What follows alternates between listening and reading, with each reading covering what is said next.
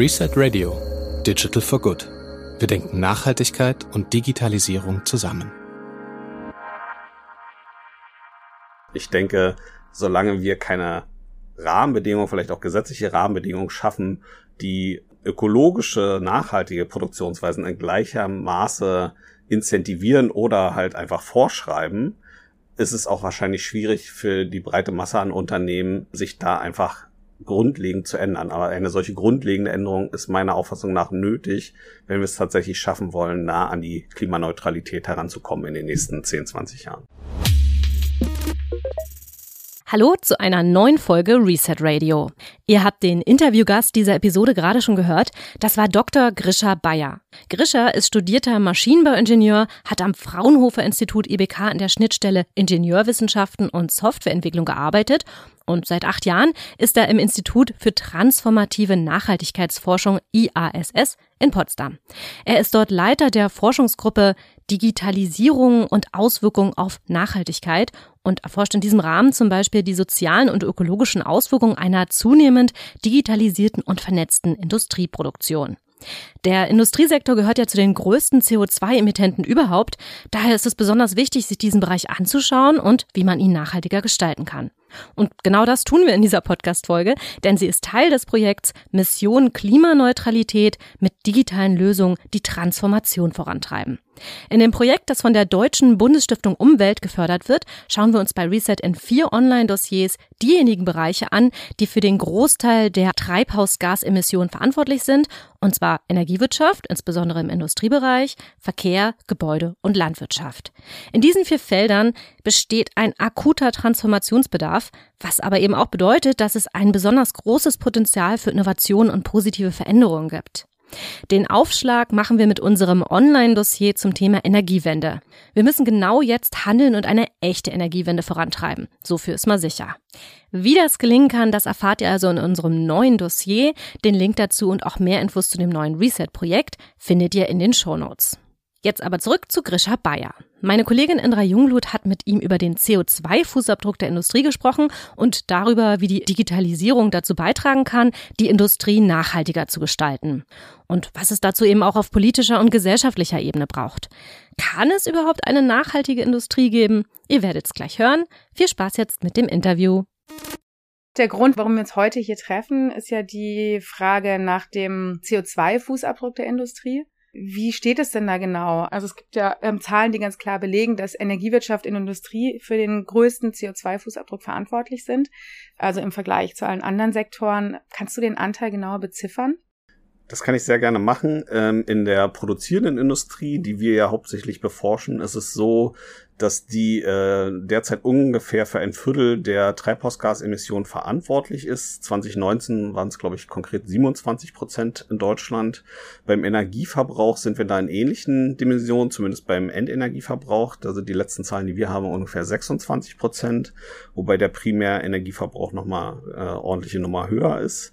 Andererseits muss man auch sagen, dass hierzulande äh, diese produzierende Industrie dann auch ähm, 18 Prozent aller Jobs zur Verfügung stellt und fast ein Viertel der gesamten Bruttowertschöpfung ähm, verantwortet, was also man könnte sagen, für das, die viele Energie, die diese Sektoren benötigen, wird dann auch ein äh, gewisser Mehrwert für die Gesellschaft bereitgestellt.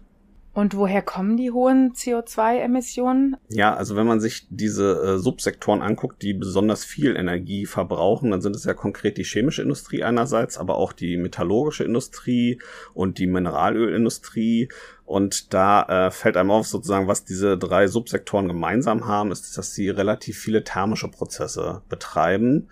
Das ist insbesondere ein Verfahren oder eine Klasse an Verfahren, die sehr energieintensiv sind. Also wenn große Mengen an Rohstoffen oder Zwischenwerkstoffen äh, erhitzt werden müssen oder stark abgekühlt werden müssen, dann ist das enorm energieintensiv.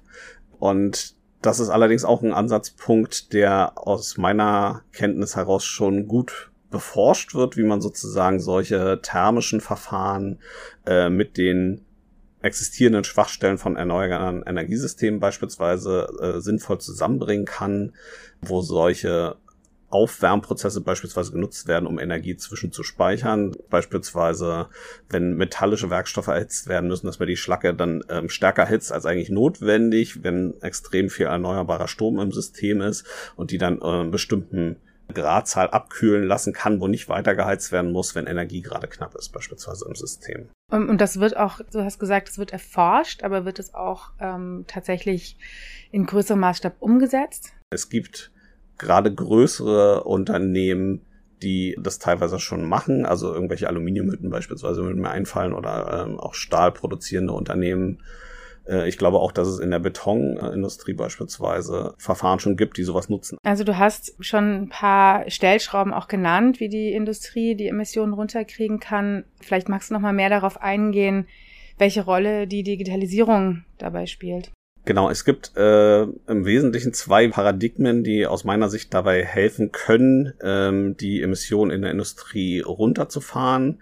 Das erste Paradigma ist die Effizienz, also die Frage, wie kann ich das, was ich machen muss, um mein Produkt herzustellen, mit so wenig wie möglich Energie und anderen äh, Ressourcen ermöglichen. Und das zweite große Paradigma ist die Dekarbonisierung. Also wie kann ich diese Verfahren betreiben, ähm, mit der Energie, die unbedingt benötigt wird, aber wie kann die dann beispielsweise aus erneuerbaren Energiequellen stammen, so dass ich keine neuen Emissionen äh, damit erzeuge. Äh, Im Hinblick auf das erste Paradigma, die Effizienz, ähm, gibt es unterschiedliche Ansätze. Da ist zum einen die Materialeffizienz, ähm, da gibt's die Ansätze, das Angebot besser auf die Nachfrage zuzuschneiden. Da können digitale äh, Werkzeuge natürlich helfen, weil die gut erfassen können, ähm, was wird tatsächlich gebraucht und dann simulieren können, wie viel brauche ich davon äh, dafür an bestimmten äh, Werkstoffen. Ähm, das ist aus meiner Sicht ein Thema, was am Anfang dieser Industrie 4.0-Debatte sehr stark diskutiert wurde, aber ähm, wo ich jetzt zumindest in dem, was ich dazu bisher äh, lesen konnte und in den Gesprächen, die ich mit Industrievertreterinnen und Vertretern führe, nicht so richtig feststellen kann, dass das wirklich ein kritischer Punkt ist, der extrem viel bringen würde. Was heißt ein kritischer Punkt, der nicht viel bringen würde? Also ich erinnere mich an eine Veranstaltung, ähm, da war das Konzept Industrie 4.0 vielleicht drei, vier Jahre alt, mittlerweile ist es zehn Jahre alt, ähm, hat einer der äh, geistigen Väter dieses Konzepts gesagt, aus seiner Sicht wäre sozusagen dieses Verhindern, äh, wir produzieren für die Müllhalde, würde 30 Prozent äh, Ersparnis bringen können. Wenn ich allerdings jetzt mit äh, Vertreterinnen und Vertretern aus der Praxis spreche, ist das eher so ein Randaspekt. Also die nutzen meiner Einschätzung nach die technologischen Möglichkeiten eher, um jetzt spezifische Kundenwünsche oder Kundinnenwünsche erfassen zu können, dass sie Feedback aus den, von den Konsumentinnen und Konsumenten bekommen, um ihre Produkte anzupassen. Es ist jetzt aber eigentlich weniger stark verbreitet, zumindest meines Wissens nach, dass es äh, genutzt wird, um jetzt konkret rauszufinden, wie viele Waschmaschinen dieses Types muss ich produzieren und dann die Produktion zu stoppen, wenn irgendwie genau die diese letzte benötigte Waschmaschine produziert ist, sondern äh, ich glaube, da sind die Prozesse eher noch ähm, statisch. Ein anderer Ansatz, ähm, um jetzt Material einsparen zu können, ist natürlich die, die Wartbarkeit, die verbesserte Wartbarkeit und ein verbesserter Support durch digitale Technologien. So kann beispielsweise besser erfasst werden, wann Maschinen einen kritischen Zustand erreichen, in dem sie dringend gewartet werden müssten. Und ich kann damit verhindern, dass äh, Dinge stark beschädigt werden, die dann aufwendig und materialintensiv repariert werden müssen. Und ich kann natürlich auch mit digitalen Technologien erreichen, dass die ähm, Fachleute, die eine bestimmte Expertise haben, um diese Wartung durchzuführen, aus der Ferne auch mit den äh, Arbeiterinnen und Arbeitern in der Fabrik kommunizieren können, damit die selbst bestimmte Wartungstätigkeiten durchführen können. In Bezug auf die Energieeffizienz sehe ich auch interessante Ansatzpunkte durch digitale Technologien. Zum einen ist da ähm, das Demand Response Management, ähm, das, was ich vorhin schon angedeutet habe, dass zu den Zeitpunkten verstärkt produziert wird, wo viel erneuerbare Energie verfügbar ist durch Sonne, Wind, ähm, und andererseits zu den Zeitpunkten, wo Energie knapp ist, bestimmte Produktionsprozesse runtergefahren werden können. Ähm, so wird insgesamt systemisch gedacht jetzt weniger Energie verschwendet und die verfügbare Energie optimal genutzt. Ein zweiter Punkt ist die Sektorenkopplung. Das bedeutet, die äh, Energie, die in einem bestimmten Sektor der Industrie verfügbar ist, äh, kann in dem anderen aufgenommen werden. Ein Beispiel wäre, wenn man jetzt die Mobilität sich anguckt und wir uns vorstellen, wir leben in einer Zukunft, wo Elektromobilität keine Randerscheinung mehr ist, sondern die wäre verbreitet und die äh, Millionen von Elektrofahrzeugen hängen sozusagen am Stromnetz, dann ist das natürlich ein wahnsinnig großer Energiespeicher, der äh, genutzt werden kann, wenn viel Energie verfügbar ist. Und so kann man das natürlich auch mit anderen Industrien machen, die ein Energiespeicherpotenzial haben, wie beispielsweise diese metallischen Schmelzen jetzt. In Bezug auf die Ressourceneffizienz und das weniger Verbrauchen von Materialien ist natürlich auch die Circular Economy ein sehr äh, spannender Ansatz, wo digitale Technologien beispielsweise helfen könnten, dazu beizutragen, dass alle verarbeitenden Unternehmen, die an so einer Wertschöpfungskette beteiligt sind, eine gute Übersicht davon haben, welche Materialien sind in einem bestimmten Produkt verbaut, damit sie die entweder später äh, besser wieder aufbereiten können, recyceln können oder was auch immer damit machen können.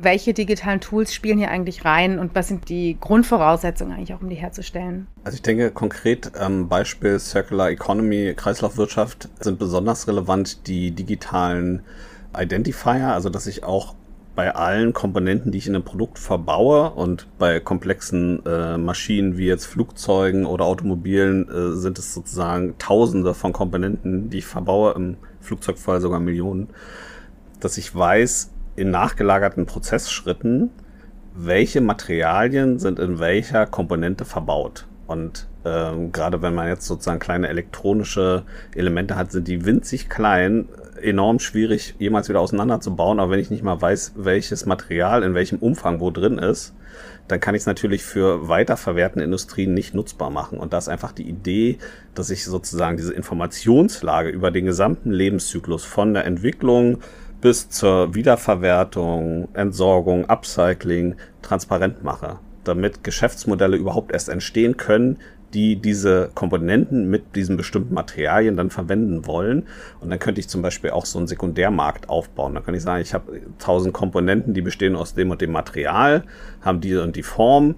Gibt es dafür jemanden, der das benutzen kann, um sein eigenes Produkt damit herzustellen oder das da verbauen kann. Ich muss diese Transparenz, diese Informationstransparenz erst haben, bevor ich unterschiedliche Ansätze wie Reverse Logistics, Recycling, Upcycling oder diese Sekundärmärkte überhaupt aufsetzen kann. Und da sind wir aber heutzutage noch nicht. Und ich denke, das ist sozusagen der zentrale Knackpunkt, was digitale Technologien leisten können für die Kreislaufwirtschaft. Das heißt, wie stellen digitale Technologien diese Transparenz her?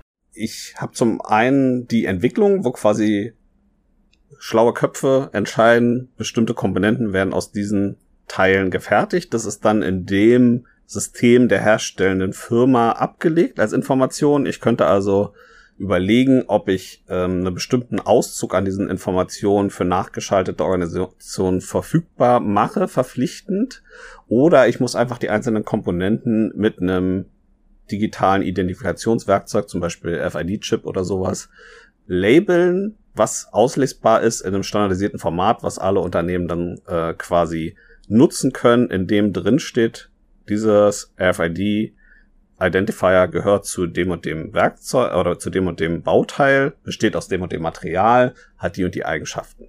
Dann kann ich es relativ einfach weiter verwendbar machen.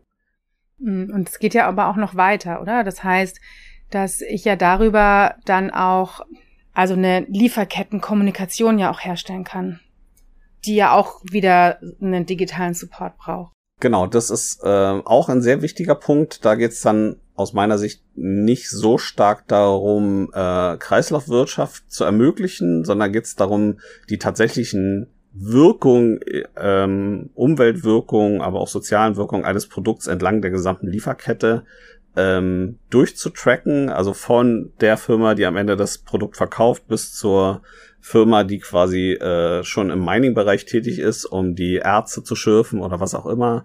Das ist ja eigentlich eines der zentralen Anliegen dieses Lieferkettengesetzes, dass alle umweltrelevanten Informationen in der gesamten Wertschöpfungsköpfe durchgängig nachverfolgbar gemacht werden, dass die reported werden müssen, ist aber gleichzeitig aktuell noch eine enorme Herausforderung, gerade im Bereich Elektronikindustrie beispielsweise wird sich sehr oft darauf berufen, die Produkte sind so komplex, die Lieferketten sind so lang, es ist unmöglich, das nachzuvollziehen.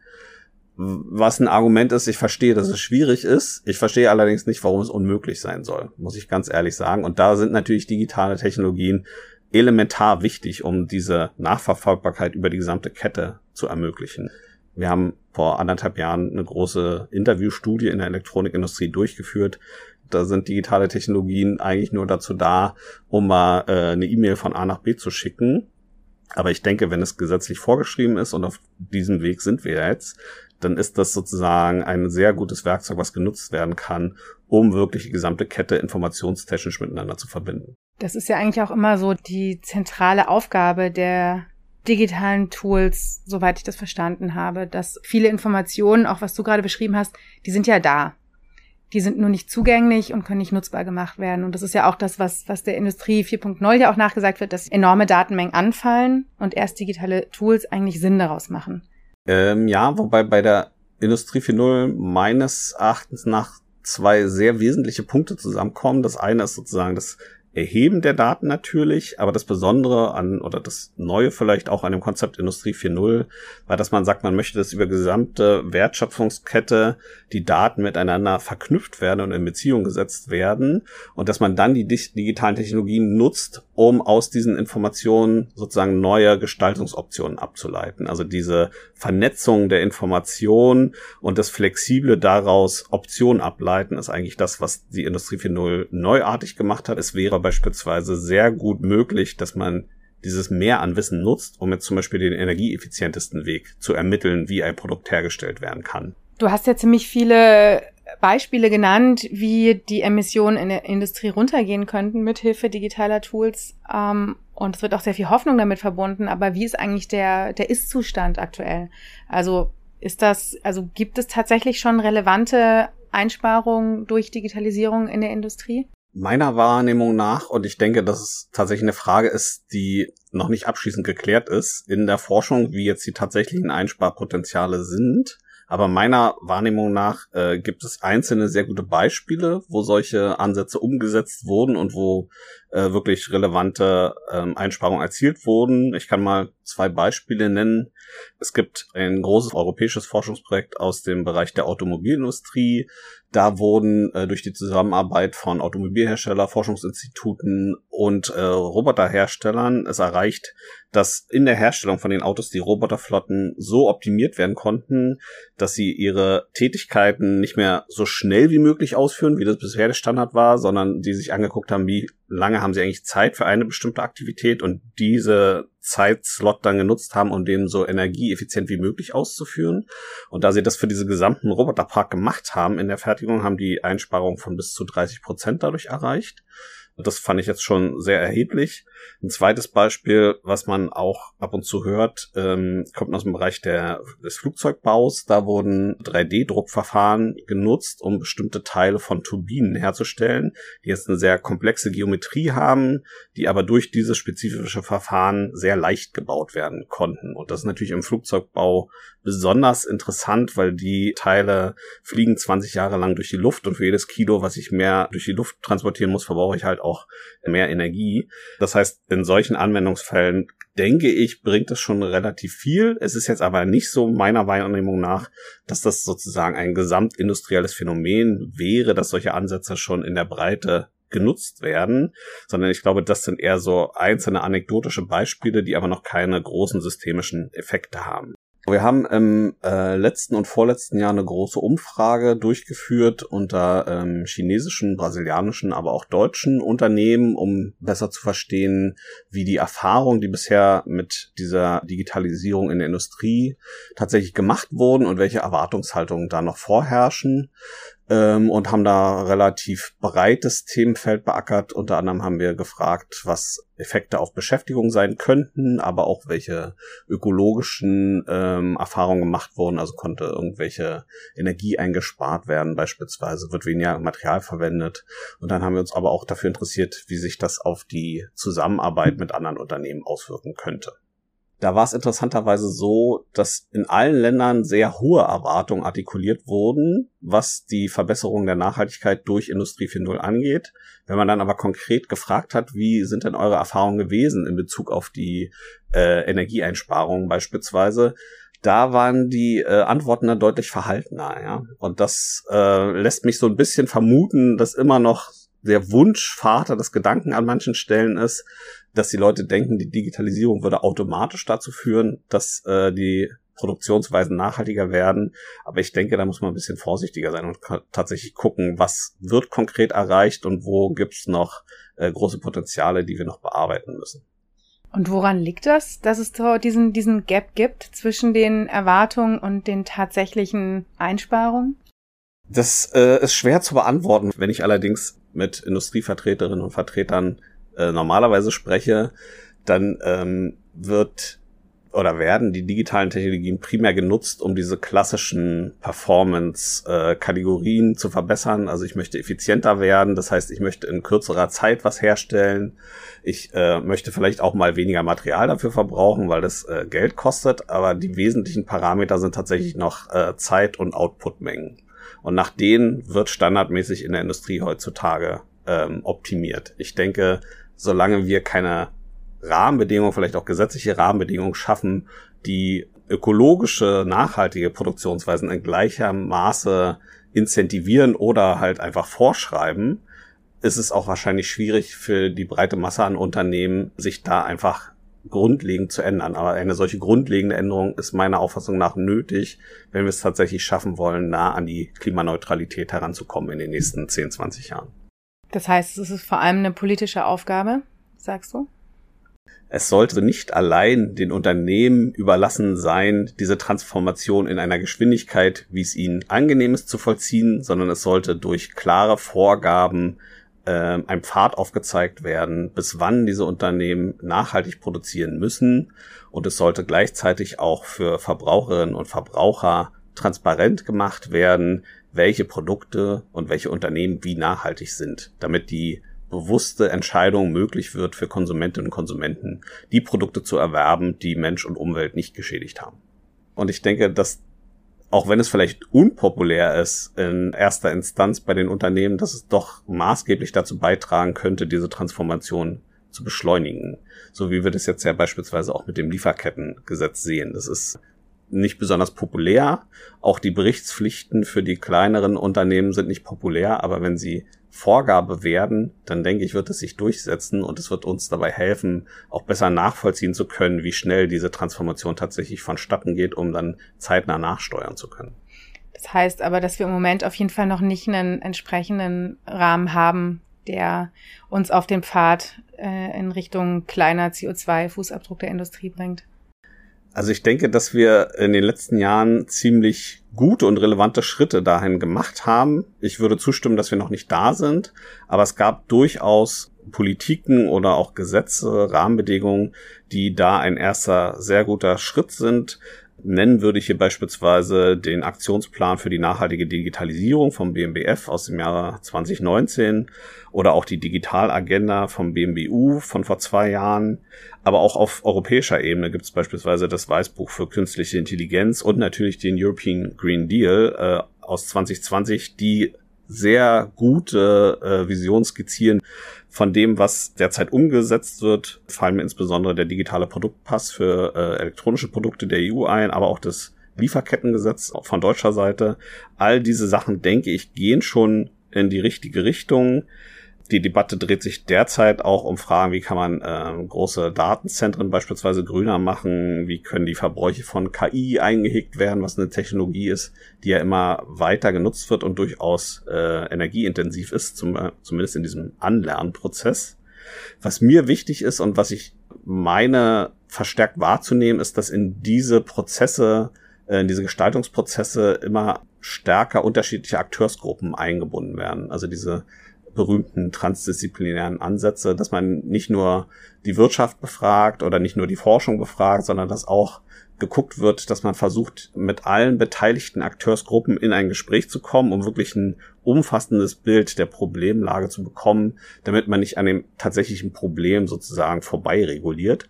Und ich würde mir wünschen, dass es nicht nur in dieser Entwicklung von diesen Richtlinien zu diesem Dialog kommt, sondern auch sozusagen, wenn diese Gesetze frisch äh, in Text gegossen wurden, dass man dann guckt, wie kann ich die mittelfristig begleiten, wie kann ich bewerten, was die tatsächlichen Effekte waren, um da dann auch kontinuierlich nachzusteuern und die weiter zu verbessern. Sind wir nicht mittlerweile an einem Punkt, also ich meine, die Klimauhr tickt, wir haben noch sieben Jahre, um das Ruder umzureißen und wirklich massiv Emissionen einzusparen. Ist das nicht trotzdem alles nur ein Tropfen auf den heißen Stein? Das finde ich schwer zu beurteilen, weil ich äh, nicht genau weiß, wie die Effekte dieser äh, Regulierung sein werden. Ich würde mich aus dem Fenster lehnen und sagen, wenn wir das nur in der EU äh, so handhaben, dann wird es nicht ausreichen.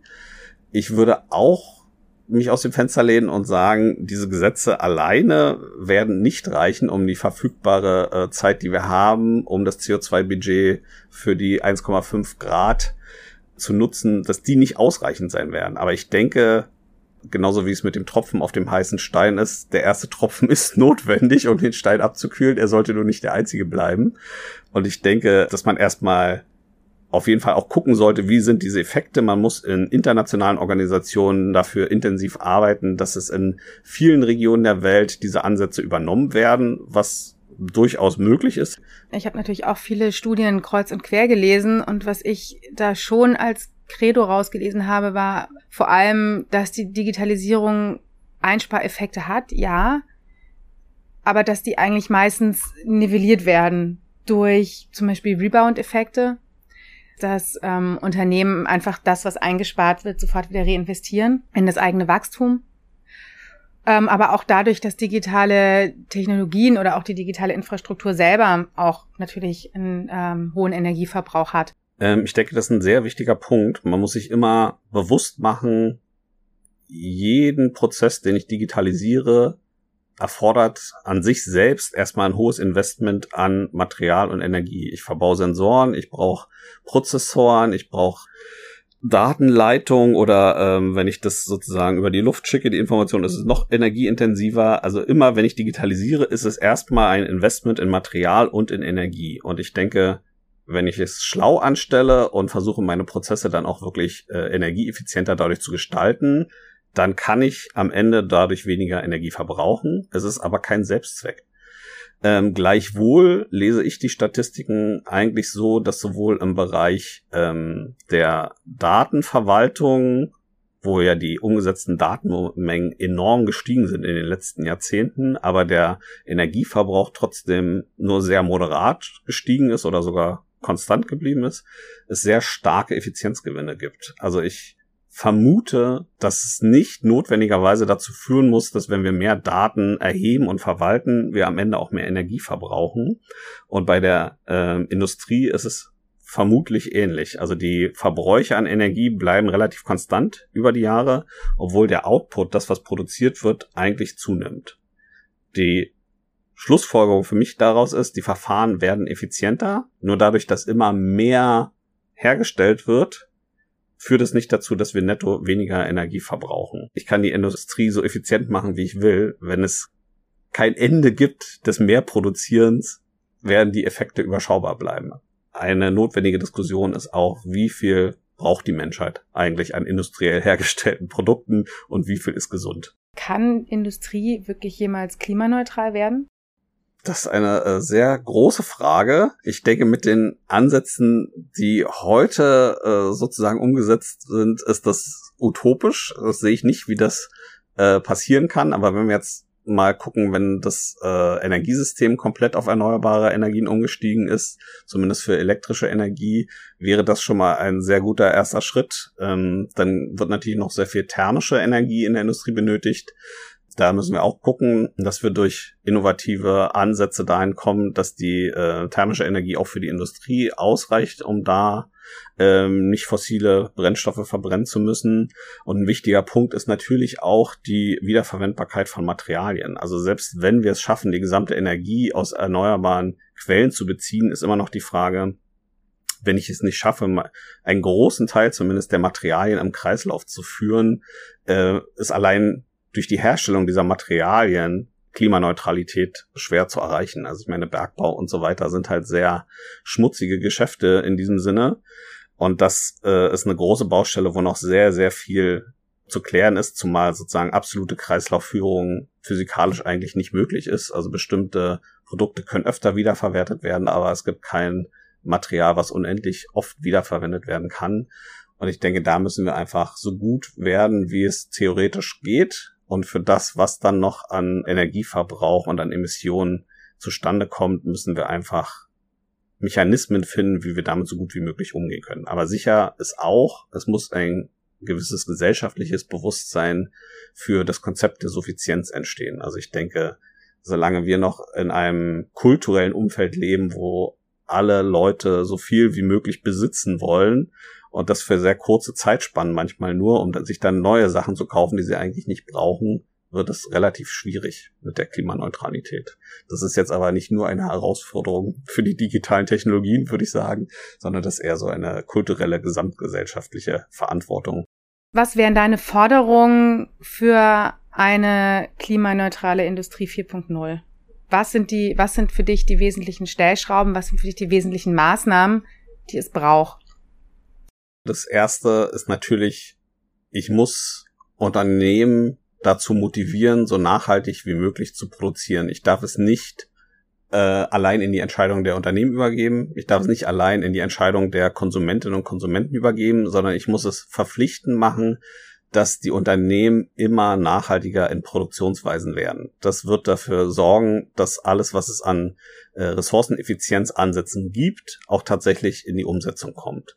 Das allein wird vermutlich nicht reichen. Ich werde also zwischen den einzelnen Sektoren auch noch Synergien heben müssen. Da kommen wir zu den Fragestellungen Sektorenkopplung, die wir vorhin angesprochen haben. Also ich muss es schaffen, äh, über alle Industriesektoren hinweg ein systemisches Optimum zu erreichen, dass die Energie, die wir hierzulande haben, die hoffentlich bald überwiegend oder sogar komplett erneuerbar ist, so klug wie möglich genutzt wird und nicht, dass jeder sein eigenes Süppchen kocht. Und der letzte Punkt, und ich denke, da ist es schwierig, tatsächlich in die Debatte zu kommen, weil es natürlich sehr unpopulär ist, das ist die Frage der Suffizienz. Wie viel wollen wir wirklich herstellen? Wie viel brauchen wir als Menschheit? Äh, und das ist natürlich auch eine Diskussion, die international geführt werden muss und natürlich aus der Perspektive äh, Mitteleuropas sehr schwer zu vermitteln ist anderen Ländern, die vielleicht stärkeren Nachholbedarf haben in Wohlstand, in Industrialisierung, äh, mit denen darüber zu sprechen, wer darf wie viel eigentlich produzieren und äh, wie viel Wohlstand es welchen Menschen erlaubt. Das ist enorm komplex und schlaue Antworten sind aus meiner Sicht rar. Aber ich denke, es wird nicht ewig so weitergehen. Zumindest wenn wir als Menschen noch auf diesem Planeten leben wollen, müssen wir auch darüber nachdenken, was ist für uns wirklich wichtig, was ist vielleicht nicht so wichtig. Und die Sachen, die nicht so wirklich wichtig sind, wie kann ich das unattraktiv machen, dass davon massenweise hergestellt und verkauft wird. Und das war das Interview mit Grisha Bayer vom IASS Potsdam. Ihr könnt das übrigens auch in gekürzter und leicht editierter Form nachlesen auf reset.org. Den Link findet ihr in den Show Notes. Und damit sind wir am Ende dieser Episode angekommen. Wir freuen uns wie immer über Fragen, Anregungen und Feedback an hallo at reset.org. Und wenn euch der Podcast gefällt, dann empfehlt ihn gerne weiter, damit wir mehr Menschen erreichen können. Das würde uns sehr helfen und natürlich auch sehr freuen. Wenn ihr es noch nicht gemacht habt, dann solltet ihr diesen Podcast unbedingt abonnieren, damit ihr die nächste Episode nicht verpasst. Da wird es dann noch einmal mit einem etwas anderen Fokus um das Thema Energiewende gehen. Bis die nächste Folge fertig ist, lest doch mal in das Online-Dossier rein oder hört unsere anderen Podcast-Episoden, zum Beispiel zu den Themen künstliche Intelligenz, Satelliten oder Civic Tech. Bis zum nächsten Mal.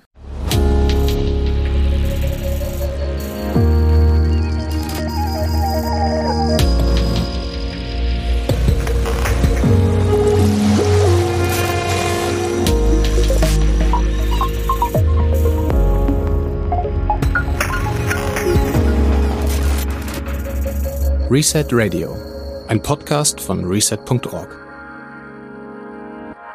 Diese Podcast-Folge wurde gefördert von der Deutschen Bundesstiftung Umwelt.